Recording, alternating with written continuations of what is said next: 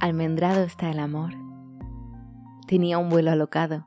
Se sentía más ágil que de costumbre. Se imaginaba volando como los pájaros grandes y fríos, esos que no tienen pluma, y que su mamá le explicó que llevaban a muchos humanos dentro.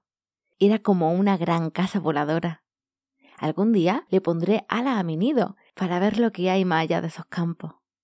Y se sentó, debajo de su almendro favorito, exhausto, después de un duro día de expedición, buscando a esa pajarita dicharachera que le quitó el corazón y lo guardó bajo su plumaje de colores vivos, sellado con cremallera para no perderlo. Deseaba volver a escuchar el canto brillante, dulce y jugoso de aquella pajarilla, cuyo nombre debía sonar universo, utopía, ilusión, a noches de pasión, a júbilo, a risas, a locura.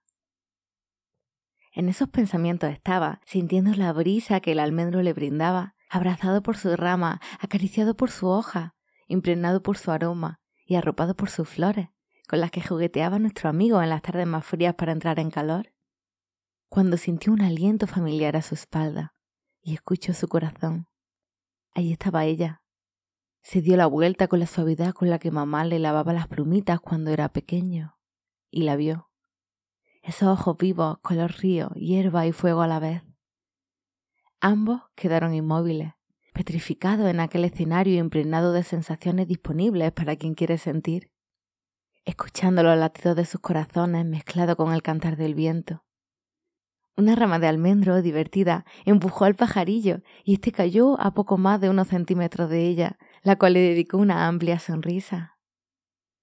Empezó a abrir su cremallera, camuflada entre el plumaje de su pecho, colores que la vestían de princesa, como la de los cuentos que le contaba su papá a nuestro amigo para dormir cuando aún quería jugar un poco más.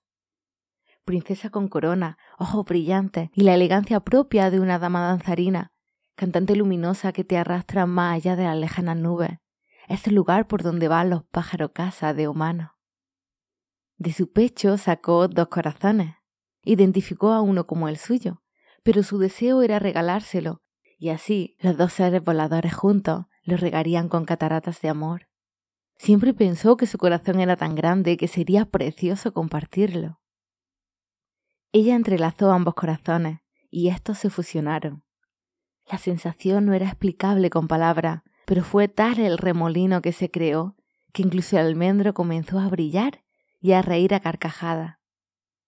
Mezclaron los colores de sus plumas en un interminable abrazo y pasó la tarde y la noche y la mañana. Y la expansión de felicidad se propagó de tal manera que alcanzó a los pájaros casa de humano.